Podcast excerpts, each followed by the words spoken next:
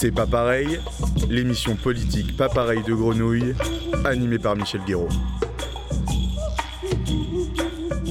Cette émission est née à la suite d'une disparition, celle d'un journal libre, Le Ravi, où, durant près de 20 ans, j'ai eu la chance de défendre la satire et l'investigation locale. Et alors que la saison s'achève avec ce dixième épisode, quoi de mieux que de fêter une autre disparition? C'est pas pareil, c'est politique, et il est question aujourd'hui de la presse épistolaire, libre et indépendante. Car la disparition, c'est aussi désormais, depuis une année et six mois, un nom qui claque comme une bonne nouvelle celui d'un média atypique tant par sa forme que par son fond. La disparition, c'est tous les 15 jours une lettre en papier de belle allure expédiée par la poste. Une ou un journaliste, une écrivaine ou un écrivain y chronique sous la forme d'une enquête, d'un reportage ou d'un récit l'histoire d'une perte, d'un effacement, bref, celle d'une disparition, sans céder pour autant la déprime ou la nostalgie. Mais voici le moment de faire enfin apparaître notre invitée, Annabelle Péin. Tu es cofondatrice avec François de Monès, que j'aperçois derrière la vitre, de La Disparition. Et tu en es, jeune trentenaire, la rédactrice en chef. Sur la carte de France, tu as grandi tout au nord, à Valenciennes, et étudié tout au sud à l'école des journalistes de Toulouse. Tu as écrit un mémoire sur le manque du pluralisme et l'absence quasi totale d'investigation dans la PQR traditionnelle, la fameuse presse quotidienne régionale. Entre-temps, tu as vécu à Londres je passe les détails évidemment que je connais pas. Passé par le magazine, ouais, voilà peut-être. Passé par le magazine Social Terre, tu as signé des articles dans le Doc. Média indépendant à Montpellier, lui aussi disparu. Et te voilà désormais à Marseille. C'est de là, avec la disparition, que tu explores le monde et l'époque. Une aventure dont l'écho va croissant. Tous les lundis, dans la matinale de Radio Nova, tu lis tour à tour avec François la lettre de la disparition. Tous les jeudis, une newsletter revisite, elle aussi l'actu culturelle ou politique. Enfin, un livre, Tout doit disparaître, est publié aux éditions du Seuil en reprenant neuf missives. Il inclut également un texte inédit de Mohamed Bougar Sar, l'auteur de La plus secrète mémoire des hommes, le prix Goncourt 2021. Un manifeste explicite la ligne éditoriale de la disparition. Parler de ceux qui subissent les dominations d'un système à bout de souffle, de ceux qui luttent, ceux qui renoncent. Et faire vivre, je cite toujours, un média d'histoire commune pour participer à la construction d'un monde plus juste, plus doux, plus solidaire. C'est pas pareil, c'est politique et c'est avec Annabelle Perrin. Bonjour. Bonjour, merci pour cette invitation. Alors voilà, la disparition, euh, c'est comme les, euh, les anniversaires, quand on est tout petit, on compte les, mois, les semaines. je me suis peut-être trompé.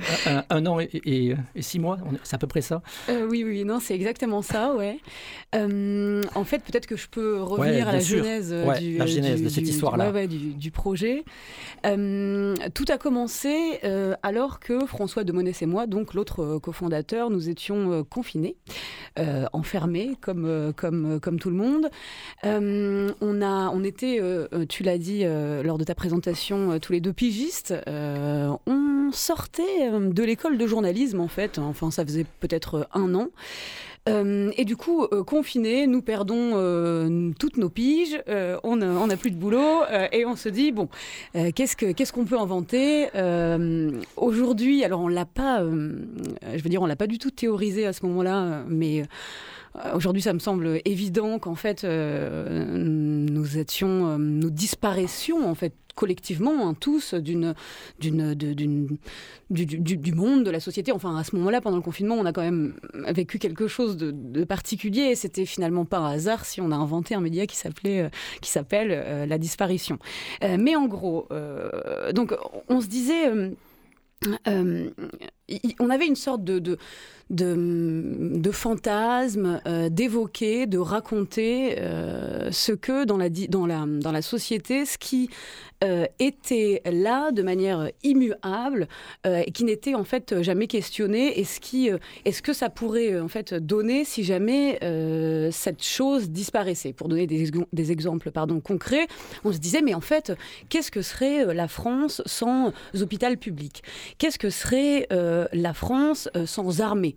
Euh, et voilà, on, du coup, on, en fait, on, dansait autour de, cette question euh, d'imaginer un monde si on, si on, si on l'enlevait de quelque chose qui, qui, est là et qui structure en fait vraiment notre, oui, notre société, notre manière de, de vivre. Du coup, pendant le confinement, on reprend un peu cette idée-là et on se dit, bon, comment on pourrait raconter ce qui pourrait ne plus être là Et puis, on, se rend compte que quelque chose ne marche pas parce que concrètement, ça aurait pu donner quelque chose du genre, bon, un reportage basé sur une enquête réelle, mais aussi avec des experts qui travaillent sur ces questions-là, et donc de mélanger un peu des deux. Enfin, c'était complètement brouillon. Euh, du coup, on a laissé tomber. Et puis, euh, c'est aussi pour ça que le confinement a vraiment son, son importance. Arrive euh, l'attestation euh, de déplacement, hein, la fameuse, euh, vous vous souvenez sûrement, une heure par jour, nous avions le droit de nous déplacer dans notre ville, le tout contrôlé par cette attestation, contrôlé par, par, la police, quoi, et donc par, l'État. Alors, il n'est pas question de remettre en cause cette, cette, décision, mais on peut quand même s'interroger sur le fait que dans une période instable, extraordinaire, eh bien, la, les, oui, les, les, gens, enfin, tous, nous acceptons les choses de manière très docile, quoi. Je et, pense. Et en Europe, on a été quand même le pays à avoir été le plus coercitif pour réagir à la même situation. Hein. Complètement, oui, oui effectivement une attestation pour acheter une baguette de pain. Ouais, ouais, ouais. Et, euh, et, voilà, et ça, ça nous a vraiment fait un, un, choc, quoi. On l'a, on l'a, on l'a assez mal vécu, vraiment mal vécu, quoi. Cette docilité collective nous a effrayés. Et du coup, on se dit, mais on c'est à ce moment-là qu'on s'est dit, mais en fait, pourquoi imaginer des choses qui pourraient disparaître alors qu'en fait, des choses disparaissent déjà? Bon, évidemment, là, le, le cette, ce droit à se déplacer librement, c'était de manière éphémère, encore heureux, mais quand même, elle a disparu pendant un moment. Quoi. On pourrait parler, euh, c'est pareil pour le fait d'enterrer nos proches et tout, c'est aussi, enfin, quand on y repense quand même, euh, euh, nous ne pouvions plus enterrer nos, hmm. proches, ou alors, voilà, je sais plus, c'était deux, trois personnes, je ne sais plus exactement quoi. Mais bon, voilà, en fait, donc on se dit, l'idée, c'est pas ce qui pourrait disparaître, mais c'est ce qui disparaît déjà. Évidemment, automatiquement, on pense à certaines espèces, à la biodiversité, enfin, et on se dit, voilà, c'est ça l'idée, on va tout simplement chroniquer ce qui disparaît dans notre monde. Et alors cet inventaire, euh, vous n'avez pas eu peur de... Euh, bah, c'est la, question hein, qui doit revenir très souvent, mais de, bah, de faire quelque chose d'un peu déprimant. Enfin, je, le disais dans le lancement, euh, c'est pas le cas, mais... Ah, voilà, quand même, c'est... oui, oui, oui. On nous pose souvent cette question, mais alors moi, alors la dernière fois, j'ai entendu euh, euh, un architecte dont, j'ai oublié le nom, euh, dans les années, c'était une archive, dans les années 70, une journaliste lui, lui demandait Qu'est-ce que c'est pour vous un bâtiment beau? Et lui disait en fait, j'aime pas trop cette question et je ne sais pas vraiment ce que c'est qu'un bâtiment beau, mais en tout cas, je sais ce que c'est qu'un bâtiment digne. En gros, un bâtiment dans lequel les gens puissent vivre dignement. Ben, en fait, c'est un peu pareil avec euh, quand on pose la question de est-ce que c'est pas trop triste? J'ai envie de dire ça peut. Ben oui on peut on peut euh, on peut être un petit peu découragé. Mais en tout cas on trouve que de parler de ce qui disparaît et donc aussi de pourquoi ces choses disparaissent euh, quand même eh bien c'est du journalisme qui nous semble digne. C'est du journalisme qui alerte et qui pourquoi pas mobilise. Et donc dans ce cas-là ça peut être euh, déprimant, mais aussi mobilisateur. D'accord. Est-ce que, alors on est en pleine euh, capitalocène, on peut, on peut utiliser le mot si, si on veut, euh, est-ce que la disparition s'inscrit bah, dans, bah, dans cette réflexion sur, sur l'effondrement Alors c'est étrange parce que pas que, et même pas vraiment, quoi. Et d'ailleurs, je, suis toujours un peu étonnée quand, quand on a réfléchi, donc quand on imaginait, quand on fabriquait la disparition, euh, on se disait euh, qu'il allait avoir deux enjeux quoi, quand on allait lancer le, truc et, en parler, essayer de se faire un peu connaître, etc. Euh, c'était bon la première question. Bon, comment faire, comment ne pas passer pour des, des, dépressifs complets et essayer de donner un petit peu envie, quoi. Et la deuxième, c'était bien sûr comment faire comprendre aux, lecteurs, aux futures lectrices et lecteurs, que ce n'est pas que qu'un média euh, écolo, euh, de, l'effondrement, etc. Et on pensait vraiment qu'il fallait qu'on communique beaucoup sur le fait que euh, on pouvait parler aussi d'urbanisme, on pouvait aussi parler de féminisme, enfin de, tout un tas d'autres sujets, quoi. Que le thème de la disparition ne se limitait pas qu'à ça. Et alors, une des techniques qu'on a utilisées, c'était au début, avant d'envoyer ces lettres papier chez nos lecteurs, on a d'abord lancé une newsletter. Et dans cette newsletter, on parle de disparitions qui sont dans l'actualité. par exemple, je ne sais pas, pendant, pendant les JO, la disparition de, la neige pendant les JO d'hiver, quoi. Mm-hmm. et autour de cette, de cette revue de presse, donc c'est une revue de presse où on parle voilà, de la disparition de la neige, qui, qui est pourtant qui a un thème évidemment écolo, quoi, à cause du réchauffement climatique, eh bien, euh, ont euh, distillé euh, des films, des rocos de, musique, des rocos d'exposition qui, de manière détournée, évoquaient le sujet de la disparition de la neige, mais l'évoquaient en creux, quoi. Et, je, je, pense que c'est grâce à ça aussi qu'on a réussi à faire comprendre que c'était pas un média de l'effondrement, mais quelque chose de bien plus généraliste, en fait. Alors en plus, euh, on peut parler de disparition de, choses qui, qui, ne sont pas forcément souhaitables. Hein. Alors je, pense à la disparition de la honte. Euh, au sujet de, de, la lettre sur l'avortement. Oui, oui. Euh, alors, effectivement, on, quand même, on chronique plus de disparitions regrettables, c'est vrai, et c'est l'idée même du, du, média. Mais aussi pour euh, oui, aussi pour euh, rendre les choses peut-être un petit peu plus, euh, un petit peu plus euh, pas joyeuse, mais de enfin un peu plus, euh, je sais pas. Euh, en l'occurrence, le sujet là est, grave. Oui, le sujet est grave. oui, oui. Bon, parlons de cette lettre. Alors du coup, voilà. en fait, Laurie, Laurie Kaplat, qui était notre stagiaire, notre première. Parce que c'est une belle histoire aussi. Oui. Mmh. D'abord, nous a proposé un sujet sur une une ZAD qui allait s'installer pas loin de, de, de, chez elle, et puis on a senti que c'était pas vraiment le, sujet euh, qui l'animait. Et, et du coup, on, a creusé un petit peu. On lui a, enfin, on, sentait pas une grande. Enfin, elle avait pas très très envie de, de, de, ça.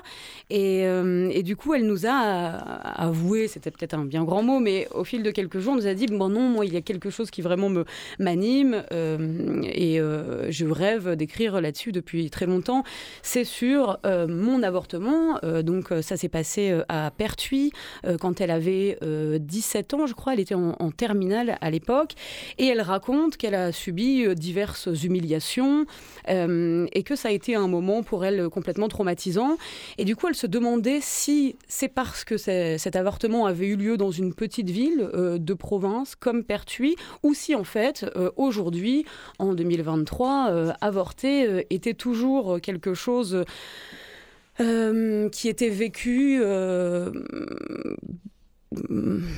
si je dis mal, je suis encore en deçà de, ce que raconte la lettre de Laurie et les témoignages qui accompagnent la lettre. Quoi. Mmh. Et euh, c'était drôle parce qu'on n'avait pas vraiment trouvé... En fait, au début, elle nous, a, elle, nous elle nous a parlé de cette lettre comme de la disparition de cet enfant. Et alors moi, ou de ce futur enfant, ou de ce que pourrait, ce que, ce que, ce qu'aurait pu être cet enfant. Quoi. J'étais... Donc, on n'a pas gardé cette idée-là et en fait, on a compris que en travaillant, en écrivant cette lettre sur le sujet de son avortement, en fait, tout simplement, ce qui disparaissait, c'était la honte qu'elle avait ressentie, la honte de cet acte, quoi. Mmh. Et donc, cette lettre, et c'est là aussi euh, que le que l'épistolaire, que la correspondance a son importance parce que toutes nos, toutes nos lettres sont écrites au jeu comme une vraie lettre, quoi, comme si le, journaliste s'adressait euh, à quelqu'un euh, euh, qu'il connaît. Eh bien, le jeu permet cette intimité. Je ne sais pas vraiment si d'ailleurs le mot intimité est le bon, surtout quand on parle de journalisme, mais en tout cas permet de s'approcher de quelque chose euh, qui ne pourrait pas être publié dans un journal euh, mainstream, enfin écrit de manière conventionnelle selon les règles du, journalisme. Quoi. Et là, donc, euh, il y, a, y a une, une, autrice qui, qui, a réagi à, cette lettre, Annie, Annie Arnaud. Oui, alors c'est... C'est vraiment. Pas n'importe laquelle, hein, prix, Oui, oui, oui. Enfin, c'est, prix Nobel de la littérature. Ouais, ouais, c'est, fou, mhm. quoi. Euh, en fait, euh, c'est ça aussi qu'il y a de, chouette avec, euh, avec cette idée des lettres, quoi, et de la correspondance, quoi. Mhm. C'est que, déjà, je pense qu'on que si cette, cet article avait été publié dans un autre journal, on n'aurait peut-être pas osé lui, lui envoyer. Mhm. là, on s'est dit qu'on, qu'on avait cette excuse d'écrire des lettres et que, après tout, pourquoi pas tenter de, lui envoyer. Et effectivement, elle a répondu, elle a répondu à Laurie et, et, à moi-même en disant qu'elle avait été particulièrement touchée de se rendre compte que l'avortement en France aujourd'hui était encore quelque chose euh, qui était très très très mal vécu et très mal fait, en fait. Mmh. Alors le jeu, justement, c'est, ça reste encore tabou dans les écoles de journalisme en France? Mmh, euh, mmh, et, c'est quand même une, une des, des, euh, des idées hein, qui, qui, structurent un peu cette, cette disparition. Enfin, c'est, tu, tu, viens de, nous expliquer déjà le, ce que ça a apporté, mais c'est Ouais, il y a une adresse, quoi. Il y a le... et les journalistes, ceux qui écrivent les lettres, doivent casser peut-être certains automatismes pour, pour, pour aller un peu ailleurs. Ouais, ouais. Et, euh, et alors, il y, a y a plusieurs choses qu'on constate quoi, qui, qui, sont marrantes. Euh, les, les, journalistes plus euh, confirmés, qui ont l'habitude d'écrire, ont plus de mal avec, avec, avec, avec le jeu. Ils sont un petit peu mal à l'aise. On voit que euh, ça a été un petit peu, c'est au forceps quoi, certaines lettres au jeu et d'autres qui Est-ce sont. qu'il y a un effet générationnel aussi, parce que peut-être. Euh, euh, oui, oui, ou peut-être juste l'habitude, quoi, parce que ouais, je pense vraiment le, le, ouais, le pli, quoi, et puis l'écriture journalistique, ça ça sèche un peu, quoi. Il y a un truc un peu, je pense, au fil du temps, quand elle est pratiquée au fil des années et tout, peut-être qu'elle elle, elle, permet de se. En fait, et puis même, c'est ce qu'on nous apprend en école de journalisme, quoi. Euh, enlever tout ce qu'il y a de trop, vraiment que l'information nécessaire, que et ça s'explique euh, euh, complètement quoi, parce que voilà, il faut, il faut un article doit être lu et compris le plus rapidement possible, hein. mais effectivement, les jeunes journalistes qui sortent de l'école et qui nous proposent des sujets, eux ont beaucoup plus de facilité quoi. Donc même si à l'école on leur a dit de ne pas faire ça, ils n'ont encore pas été modelés quoi. Mmh. Et je donne des cours, enfin j'interviens dans, dans, dans, des écoles de journalisme et j'adore faire un truc euh, qui, ça n'y coupe jamais, quoi. Et c'est super à, voir, c'est, super drôle. Le, je leur demande de, euh, on fait une conférence de rédaction le matin, quoi, et je leur demande de, de m'écrire un, sujet euh, du matin pour le soir, de type presse quotidienne régionale sur un petit événement qu'il, s'est passé dans la ville, et de me le rendre, voilà, le, soir, quelque chose de alors là je vais parler en signe donc c'est un, peu trop technique peut-être mais enfin bon voilà un article disons d'une page quoi euh, et euh, je leur demande euh, de, me, de me réécrire exactement avec le même terrain, quoi, la même chose, mais sous forme de lettres. Et je constate, mais vraiment à 90% des cas, que l'article journalistique avec le chapeau au début, la chute à la fin, etc., est souvent mal foutu, incompréhensible. En fait, on n'arrive pas à savoir où est l'info principale. Enfin bon, même s'ils sont encore jeunes journalistes, enfin, c'est vraiment pas, pas très bon et juste, on comprend pas où ils veulent en venir, quoi. Et dès qu'ils passent à l'épistolaire, tout est clair, euh, on, comprend ce qu'ils ont vu, ce qu'ils ont ressenti, ce qu'il y a d'important, ce qu'il faut retenir ou pas. Et c'est vraiment, c'est étonnant. Alors, euh, dans, les, dans les lettres que vous expédiez, euh, on est plutôt en général sur le registre du reportage, de l'enquête, mais il y a un peu de, de fiction parfois.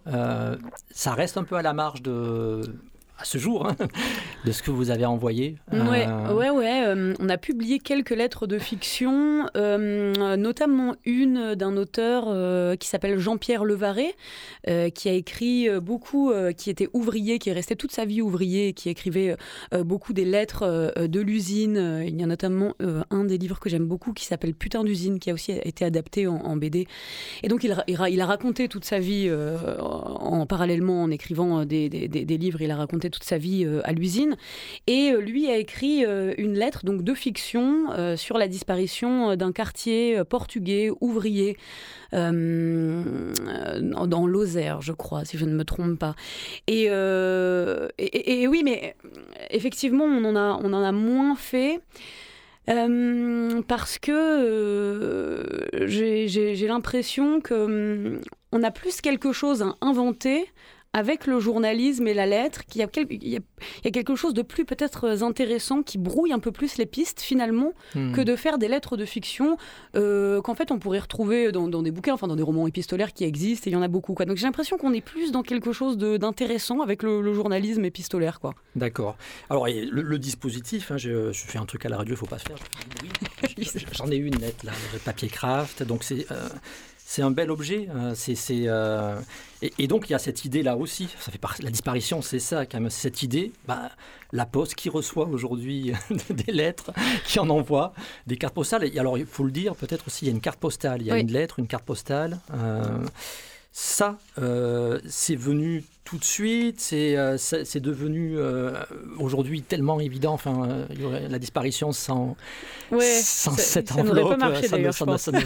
Ça n'aurait pas marché, ça ne ferait pas sens. Oui, ouais, mais en fait, non, non, non, c'est venu, c'est venu après, quoi. Enfin, après, c'est venu au moment où on imaginait la disparition, quoi. Mais effectivement, l'idée l'idée forte, l'idée de base, c'est vraiment de chroniquer cette disparition, quoi. C'est pas du tout le, le, format. Et en fait, finalement, les, les meilleures idées, elles viennent souvent euh, quand on, se, quand on a des contraintes et quand on a des contraintes financières surtout, notamment. Euh, et, en fait, oui, euh, on voulait faire un site internet. on savait que, alors pour être transparente, on avait 2000 ou 3000, 3000 euros de, de, côté, je pense. On avait travaillé pendant quelques mois, François et moi. C'est peu pour lancer un magazine pour lancer un média. dans tous les réseaux. Ouais, c'est vraiment peu. et donc, on, pensait faire un site internet, quoi. on s'était même pas vraiment poser la question, je pense, c'était évident euh, pour nous. Et euh, alors, c'est dessiner un site internet euh, sans, sans, sans, trop d'argent, où on parle de disparition, où c'est plutôt du noir et blanc. Et tout. Alors, tout de suite, ça fait peur, quoi. On s'est dit que ça allait peut-être pas être très très très engageant quoi. donc on a réfléchi à, il fallait réfléchir à autre chose quoi, parce que euh, on ne l'a pas dit, mais euh, c'est un média euh, qui marche sur abonnement. c'est 11 euros par mois pour deux lettres par mois. Et on savait en fait que notre média serait forcément payant pour pouvoir rémunérer tous nos collaborateurs. Quoi. Il n'était pas question de faire un truc bénévole ou semi-bénévole on voulait pas s'aventurer là-dedans euh, et euh, du coup on savait que ça serait payant. Donc le site internet un peu tristoun euh, avec des histoires de disparition c'était un peu rude quoi. Et donc oui on a alors après on s'est dit bon il faut faire une revue quoi une jolie revue ou une sorte de fanzine. Mais c'est pareil ça nous a semblé en fait super ambitieux quoi de, de lancer une revue sans trop connaître de, gens qui en font, de maisons d'édition. Alors peut-être que maintenant, aujourd'hui, je me dis, on aurait peut-être pu aller voir des maisons d'édition et leur proposer ça, mais je suis même pas sûre que vraiment ça aurait trop marché. Et un jour, on a relevé notre courrier et puis on s'est dit, ah, mais quand même, ça serait cool que ça soit euh, un journaliste qui nous écrive plutôt que notre banquier. Parce que là, euh, finalement, c'est moins déprimant de recevoir une lettre de la disparition que de l'URSSAF. Hmm. Et, et, donc voilà, et l'idée est née de là, quoi. Et alors, on a regardé partout, on s'est dit, mais bizarre, peut-être que ça existe euh, quelque part, euh, mais ça n'existait pas. Euh, donc, et puis Tout, devient cohérent. Alors, euh, c'est le moment de, citer un autre média qu'on aime bien. C'est la, la, fin de saison, donc c'est le feu d'artifice des médias. des médias pas pareils, marseillais, enfin marseillais, basés à Marseille. Euh, médias vivants, hein, une belle, belle aventure aussi. Et on, t'a retrouvé en train de, parler d'une disparition, celle de la Poste, ah, finalement, très cohérent. Alors, je suis en mise en abîme euh, perpétuelle. Mais c'est vrai, c'est-à-dire que à la limite, c'est pas un souci. C'est-à-dire que la Poste, ça dysfonctionne. On peut recevoir deux lettres de la disparition quasiment consécutivement. C'est comme les bus de la RTM à Marseille qui arrivent les uns après les autres, après un quart d'heure d'attente. Et c'est pas gênant parce qu'il y a une dimension un peu, je sais pas si c'est pensé. Euh, c'est de slow média en fait pour, pour le dire euh, c'est aussi euh, vous prenez le, le, contre-pied bah, de la du flux, de la rapidité, de... Ouais, ouais, ouais, non mais oui, ça c'est... La lettre, ça arrive doucement. ça arrive doucement, ouais. Alors, euh, ouais, pour, pour être euh, tout à fait franche sur l'acheminement, euh, on, on, essaye vraiment de faire en sorte que quand même d'espacer et de que la, la promesse soit remplie, que ça soit deux semaines, deux semaines. Là, j'ai pris un exemple. Non, mais on sait, non mais je sais. Effectivement, parfois il y en a deux qui hein, arrivent beaucoup, d'un coup, et, ouais, tous les 15 jours. Et par, oui, oui, après on sait, on sait, on sait ce qui se passe à la poste et effectivement, les agents sont absolument pressurisés et donc il y a, il y a des soucis euh, mais bon, euh, euh, mais effectivement, c'est plutôt toutes les deux semaines. Et oui, l'idée, c'est de voilà, on, espère que, la lettre est un moment un peu, tu vois, qu'on lit le soir dans son lit ou qu'il y a un truc du week-end ou que, ouais, ouais, il y a quand même un truc très important, effectivement, d'être d'être déconnecté, quoi, de pas lire des articles sur son sur son téléphone. Oui, oui. Et, euh, alors, un mot croisé aussi, euh, curieusement. Oh là, là, là, là. c'est tous les sujets qui fâchent. c'est en instance de. Ça, ça, fait, ça fait débattre. Euh, ils sont très difficiles. Ouais, euh, ils sont Moi, j'en fais pas. Hein, ils sont... J'ai aucun avis là-dessus. non, ils sont très difficiles, mais en fait, alors ils sont faits par un garçon qui s'appelle Jean-Paul Lapin. Et en fait, c'est un, un clin d'œil à une revue qu'on aimait beaucoup qui s'appelle Le Tigre. Euh, qui existait jusque dans les années 2000, hmm, je pense. Ça, a dû s'arrêter, quelque chose comme ça, qui a été fondé par Laetitia, 2010 peut-être, Laetitia Bianchi et Raphaël Mels, où euh, là aussi, on laissait place à des grands, grands, grands sujets. C'était un moment où Revue 21 n'existait pas encore et où il y avait euh, une sorte de, la, oui, oui, de, place à prendre, enfin, pas, vraiment de place à prendre, mais en tout cas, ils, eux occupaient une place du, des très, très longs reportages des très très longs, très très longs euh, portraits. Euh, ils inventaient aussi toujours. Ils étaient super, euh, enfin, fantaisistes quoi. Il y avait un truc qui, bon, aujourd'hui paraîtrait complètement normal, voire obsolète, mais à l'époque c'était chouette. Ils écrivaient des portraits de gens avec que des, des infos glanées sur Internet, sans avoir rencontré cette personne et pour se moquer un peu des portraits de libération quand même. Et donc voilà, c'était assez drôle et c'est lui, Jean-Paul Lapin, qui faisait les, les mots croisés du tigre et donc un peu en hommage à cette revue. Ben. Je me suis demandé si c'était une résurgence du marketing de presse, parce que dans la PQR, dont tu disais du mal dans, les rapports, dans des, mémoires de fin d'études, euh, bah, ils savent qu'un mot croisé, c'est bien, parce qu'on veut la solution, donc on, du coup, ça fidélise le lecteur. Alors, euh, euh figure-toi, pardon, on m'a dit les deux. Euh, on m'a dit qu'effectivement, ça donnait envie de, de, lire la suivante, mais on m'a aussi dit que c'était un peu snob, ah. et que du coup, ça avait tendance à énerver. et je, et on a même reçu un mail de quelqu'un qui arrêtait son abonnement parce que les mots croisés lui faisaient du mal. D'accord. Alors finalement, euh, ça, ça, a mordu. Alors est-ce que où ça en est euh, J'ai vu, il y a eu l'anniversaire, c'était il y a déjà un petit, un petit moment, six mois on a dit. Euh, à l'époque, c'était, vous disiez 20, 000 enveloppes envoyées, 800 abonnés, 14 autrices, 12 auteurs. Ah oui, on aime, bien. des chiffres. Une holding, des Chiffres, des chiffres. voilà, des lettres envoyées dans 20 pays. non, non, c'est vrai. on doit avoir, c'est toujours pareil, on doit avoir à peu près 800 abonnés, ce qui est bon. Euh, pas grand-chose, euh, ce qui permet de, de, faire vivre le, le, média, quoi, de payer tout le monde euh, en temps et en heure et, et, correctement. nous, non. mais ouais, ouais, on a à peu près ça. ça doit être plus d'autrices et d'auteurs maintenant. et puis, oui, oui, une vingtaine. Ouais, je crois que c'est une vingtaine de pays, ce qui est ça, c'est étonnant. C'est très étonnant. Alors, euh, on aime bien se dire, mais qui sont ces trois personnes à Shanghai?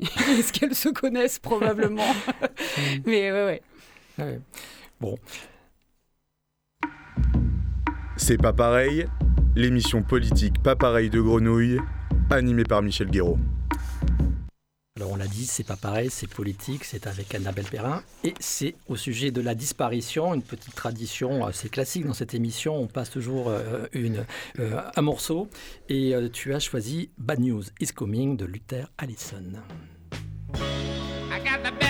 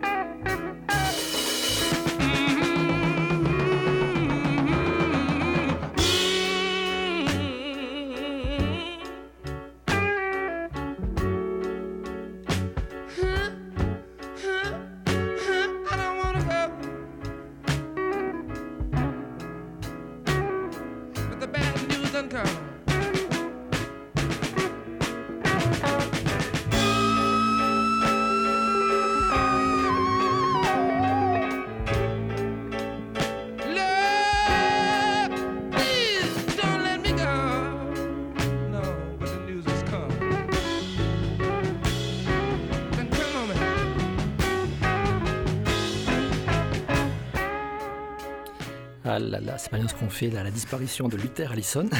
Pourquoi ce choix euh, En fait, je, trouve qu'il y a une forme de détresse dans cette chanson qui ne, qui n'attriste pas. Je trouve que c'est assez rare de réussir à, à, pleurer, à hurler, à mettre ses tripes sur la table. Euh, et, nous, de, de, de, trouver ça plutôt euh, régénérant, quoi. Et donc, tu m'as demandé une, une chanson qui, qui, qui, résonnait avec euh, nos lettres. Ben, c'est un peu ça aussi, quoi. C'est une sorte de, de, cri, quoi, euh, d'urgence vitale qui, en fait, n'est pas du tout euh, désespérant, je trouve, quoi. Et, et, si on doit parler par ailleurs des correspondances, même dans les, dans les célèbres correspondances, il y a toujours un peu de ça, quoi.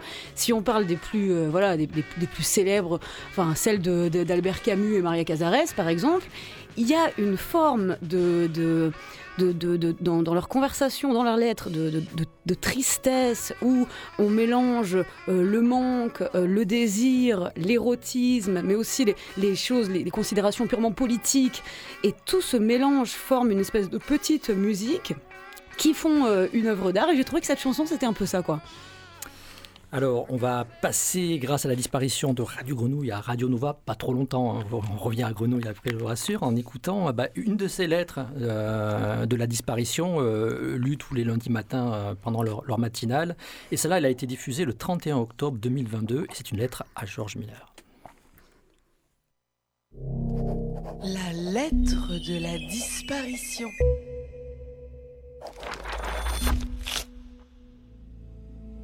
Cher George Miller, je vous écris du réel, ce lieu souvent rattrapé par la fiction. Je ne sais pas comment c'est chez vous, mais ici chez moi, le scénario commence à ressembler à l'un des vôtres. Alors, je ne vais pas y aller par quatre chemins. Je vous écris cette lettre car j'ai une proposition à vous faire. Une idée, un coup de génie en fait, qui fera date. Vous et moi, George Miller, nous allons écrire l'histoire du cinéma. Voilà, j'ai eu une révélation. La suite de Mad Max s'écrira France. Mieux que ça, le prochain Mad Max se tournera à Sainte-Soline. Vous connaissez? C'est dans les Deux-Sèvres. Car cher George Miller, là-bas, comme dans de nombreuses zones agricoles de l'Hexagone, se joue une grande bataille comme vous aimez les filmer. Elle va vous rappeler quelque chose. Des femmes et des hommes se battent contre l'accaparement de l'eau. Et oui, aujourd'hui, comme dans votre Fury Road, des gens s'accordent le droit de privatiser ce bien commun. Vous êtes un artiste. Dans votre œuvre, vous racontez une citadelle aquatique et imprenable, tenue par un monstre au visage d'acier. Moi, je suis juste journaliste et je ne fais qu'expliquer. Le problème s'appelle mégabassine. Pitié, pitié, ne jetez pas cette lettre à la poubelle. Si vous trouvez comme moi que le mot manque de poésie, eh bien, on les appelle aussi ces cratères d'eau. C'est ce qu'on dira aux producteurs, vous et moi, pour vendre le projet. Ils vont être comme des dingues, croyez-moi. Écoutez un peu l'histoire qu'on va leur raconter. Visualisez des champs de maïs à perte de vue, des couleurs vertes, jaunes, bleues, oranges, et au milieu, des hommes qui creusent des immenses trous de la taille de dix terrains de football, des trous artificiels, plastifiés et imperméables pour faire des réserves d'eau lorsque la terre est trop sèche. J'imagine déjà cette scène dantesque, un immense plan séquence de ces hommes en train de pomper et pomper directement dans les nappes phréatiques et dans les cours d'eau. Mieux encore, cette eau, quand elle est stockée, elle disparaît. Entre 20 et 60% d'évaporation. L'occasion parfaite de parler d'amour. La métaphore est trop belle, les cinéphiles apprécieront. Vous voyez Georges tout y est. J'imagine déjà les dialogues. Bernard, à la mort de mon père, je lui ai fait une promesse. Ce maïs ira en Colombie. Le modèle agro-industriel circule dans mes veines comme l'eau dans un ruisseau. On les tient nos méchants, Georges.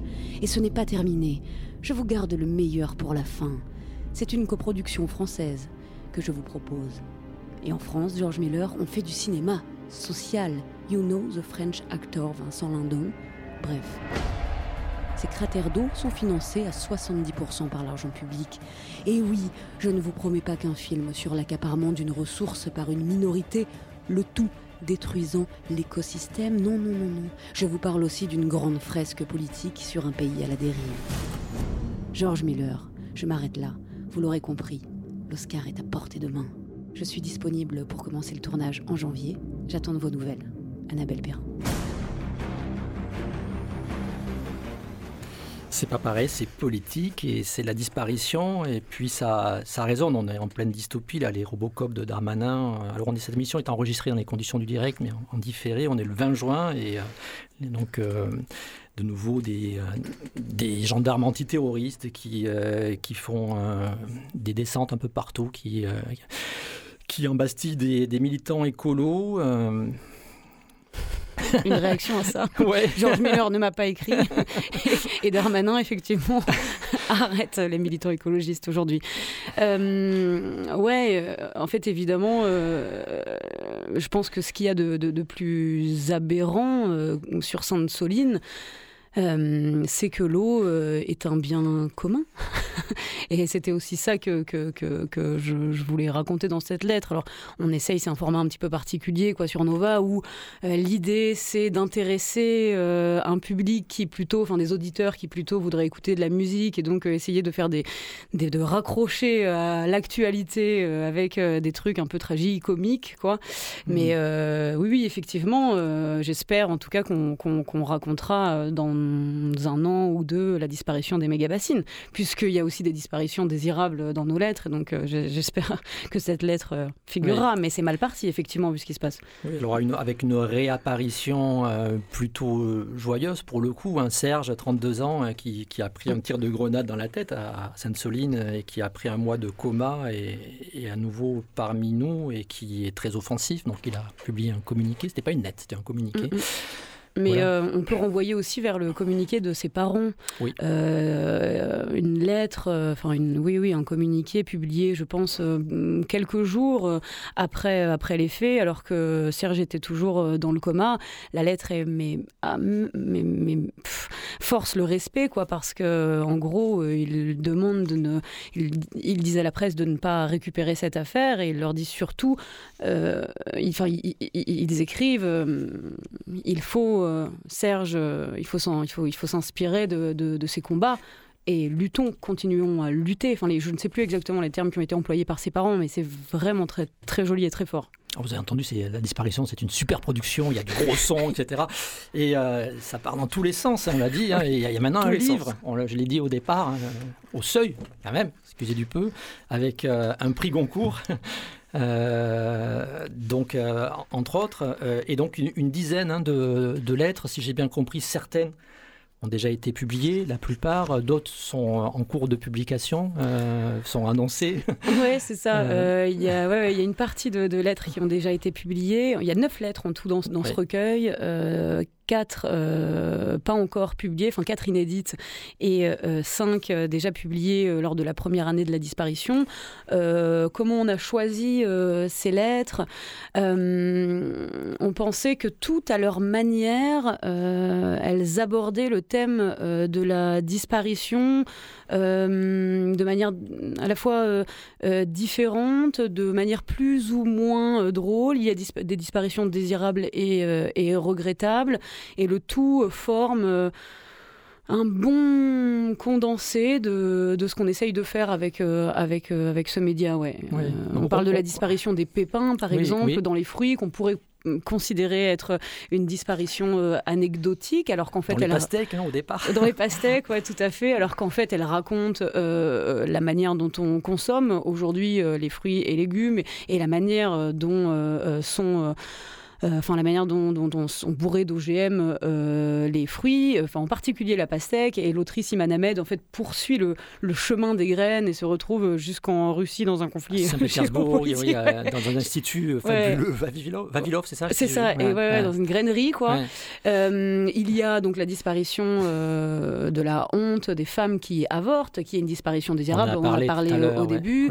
il y a aussi donc le texte de, de, de Mohamed, qui est un texte plus littéraire euh, qui raconte sa propre disparition lorsque euh, il a été euh, arrêté à l'aéroport au Mexique parce que on a jugé son passeport douteux et on l'a mis dans une zone d'attente. Zapi. Une zapi, c'est ça, parce que son, son voilà. Son passeport sénégalais n'est pas un passeport euh, français. Il raconte ce lieu où il est enfermé, il raconte sa propre disparition et il raconte aussi évidemment euh, l'aberration que sont les frontières. Euh, il y, a aussi un texte que, que, tu as signé avec François de, de Monès, La disparition des croisières. Alors, peut-être que le titre n'est pas plus la disparition du monde finalement dans un bateau de croisière. Je ouais, ouais, ouais. En fait, euh, au début, on avait choisi de raconter euh, euh, les, bateaux de croisière, l'industrie des, des, des, croisières en Enfin, le truc, c'était de se dire que c'est une, disparition qui était désirable et plus, plus globalement que c'est un, un mode de. Enfin, comment C'est un, c'est un imaginaire du voyage qui, en fait, devrait être euh, repensé. Quoi. Disparaître, je n'en sais rien, mais voilà. Voyage immobile, c'est ça qui vous décrivez bien. Dans, on part de Marseille, ça traverse, ce bateau traverse la Méditerranée mmh. et finalement. Ne va absolument nulle part. Quoi. C'est un centre commercial euh, sur l'eau. Euh, qui est plutôt en plus destiné à une euh, clientèle, euh, je dirais CSP moins ou une classe moyenne qui aspire à euh, des vacances luxueuses.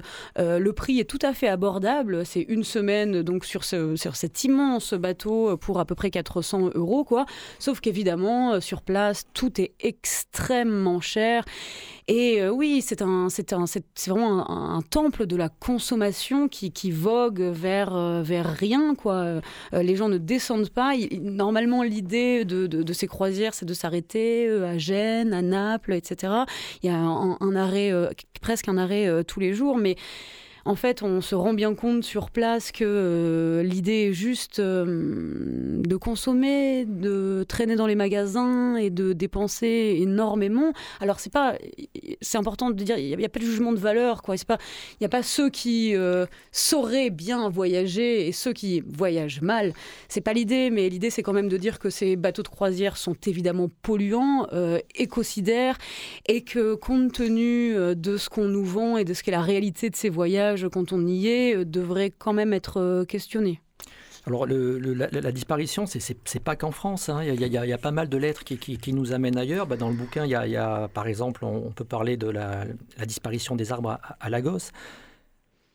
Oui, oui, euh, ça c'est une lettre de, de, Sophie euh, Bouillon. Euh, effectivement, en fait, on avait lu, ça c'était au tout début de la disparition, et pour trouver des, autrices et des auteurs de manière ben, tout simple, on, allait voir des journalistes et des, auteurs qu'on aimait bien. quoi. Et Sophie avait écrit un, livre, Manu à Street, où elle racontait sa rue, la rue dans laquelle elle vivait au Nigeria, à Lagos, et qui était pendant, qui avait été, qui avait complètement disparu pendant le confinement, car euh, tous les gens sont à l'extérieur, c'est un endroit quand même euh, très très pauvre, et tous les gens ne travaillent qu'en vendant des choses euh, dans, dans, dans, cette rue. Et donc elle avait raconté que qu'au moment du confinement, déjà on avait plaqué en fait une solution qui était le confinement, c'était une solution complètement occidentale dans un pays qui ne correspondait en rien à nos règles, à nos normes, à nos façons de vivre. Et donc elle raconte comment les gens petit à petit ont complètement euh, disparu et ont tout perdu. Quoi. Et elle, et elle s'est vraiment, elle s'est, contentée de décrire cette rue et grâce à cette rue, grâce au, confinement, elle racontait tout un pays. Quoi. C'était très fort. La structure du bouquin était très fort.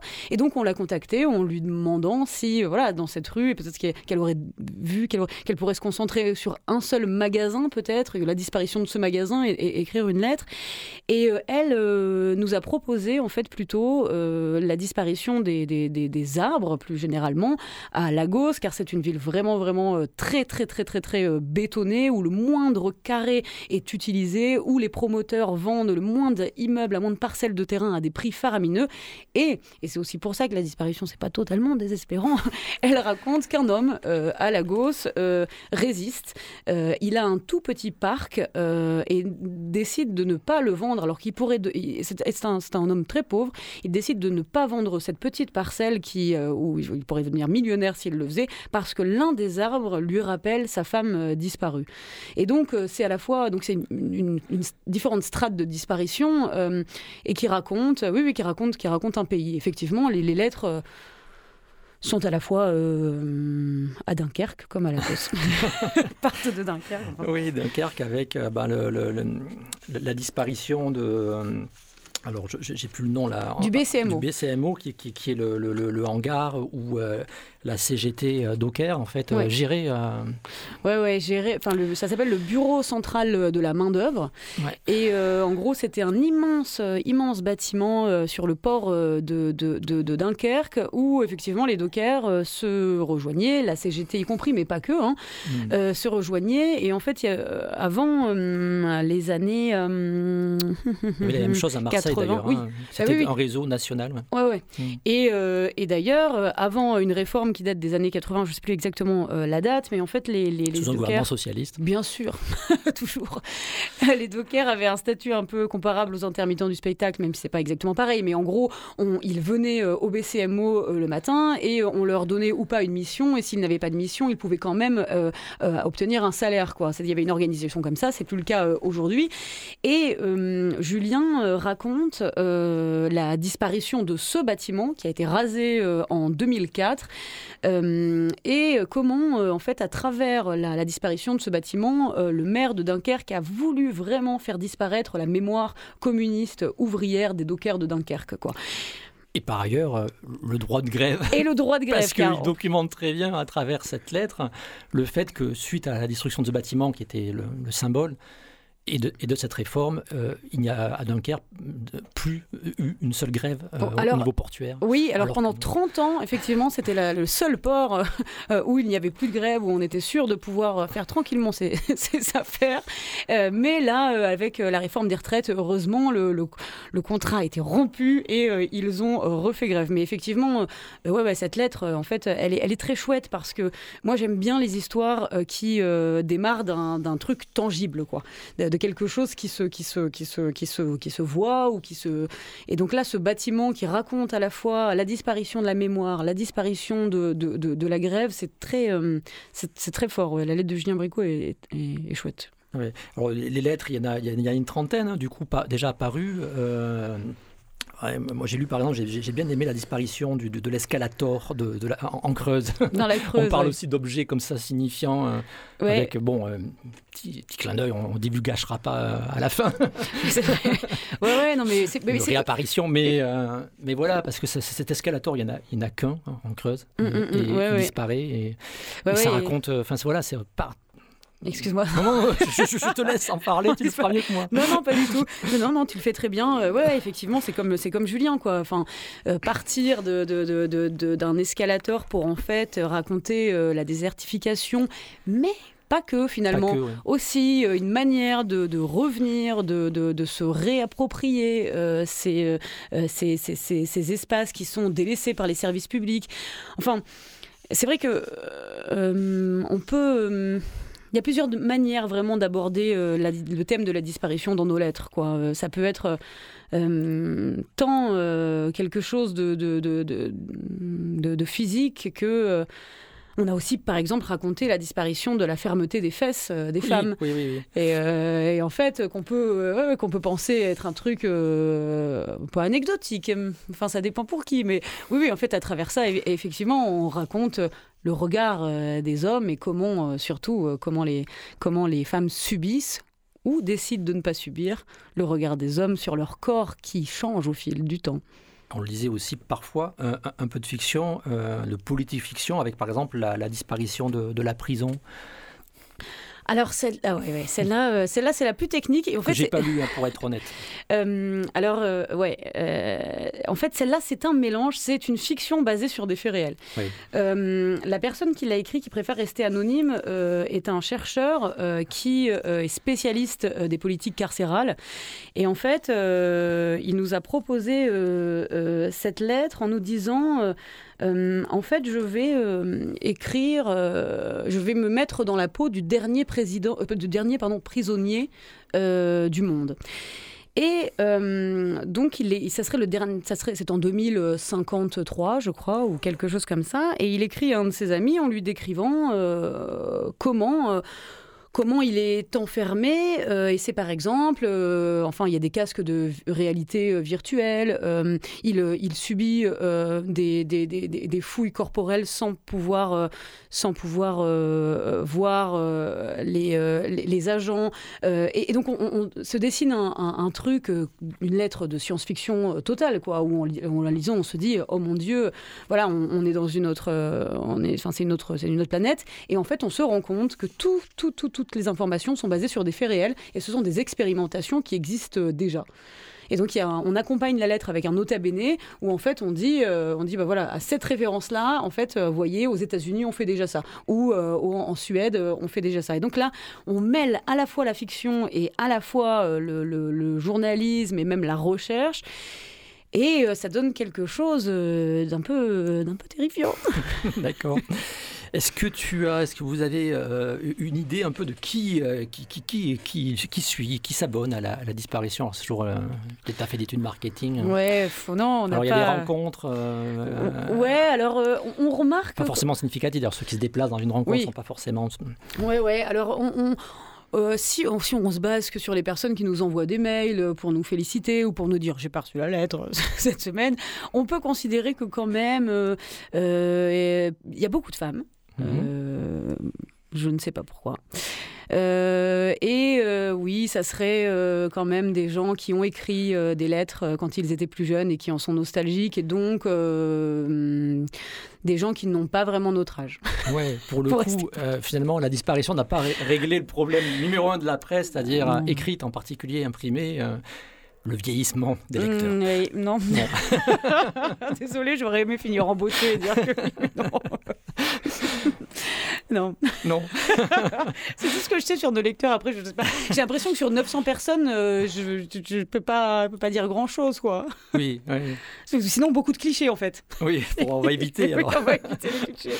Bon, et, et, et, comment, euh, comment ça se passe, là? Parce que 30 lettres, un an et demi de... Il n'y a pas de lassitude, j'espère. Euh, il, il, doit y avoir pas mal de, de propositions qui, qui arrivent. Voilà, je, je me renseigne pour... non, non, non. Non, non, il n'y a aucune lassitude. euh,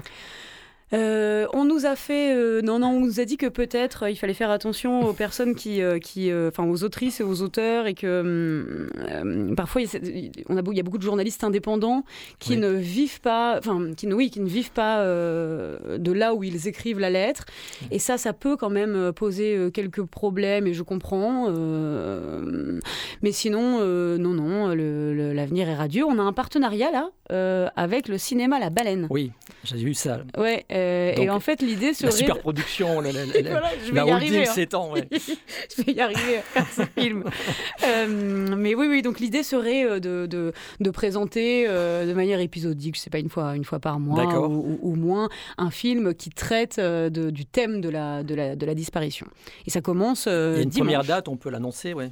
Ouais, dimanche à 18h, il me semble, on présente un film qui s'appelle How Save Dead Friends, qui est un film russe euh, la réalisatrice euh, sera là, en présence de la réalisatrice, et qui raconte euh, la disparition de son conjoint, de son petit... Non, c'est son mari, c'était son, mari, euh, qui, qu'elle a filmé pendant 12 ans, euh, de l'heure 20 à 32 ans, je, dirais, et qui est décédé parce qu'il était accro à l'héroïne. Mais en gros, l'idée de ce film, c'est aussi de raconter une certaine Russie, une certaine jeunesse qui, n'avait pas, enfin, qui n'avait pas de... Je sais pas comment dire, mais Hmm, on, sent que c'est un terreau qui est propre à, une potentielle euh, guerre. Les, jeunes sont vraiment désenchantés. Et ça raconte aussi ce, cela.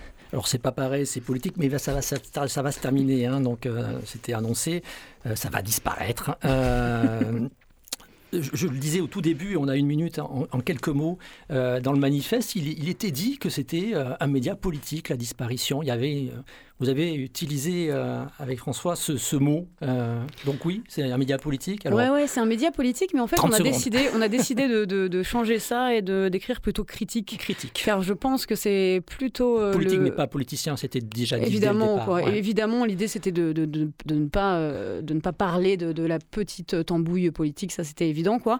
mais politique surtout, en fait, pour le dire vite, parce que je pense que évoquer cette disparition, c'est surtout poser une question c'est de dire au lecteur, êtes-vous bien sûr que vous voulez que ces choses disparaissent? Parce qu'en général, quand les choses disparaissent, euh, un quart des oiseaux en 40 ans, eh bien, elles ne reviennent pas. C'est terminé. Donc il faut bien réfléchir à ce qui disparaît dans, notre monde. C'était pour ça qu'on disait politique. Annabelle Perrin, merci. Et vous pouvez aller voir la disparition sur le site, parce qu'il y a aussi un site, et vous y abonner. Merci.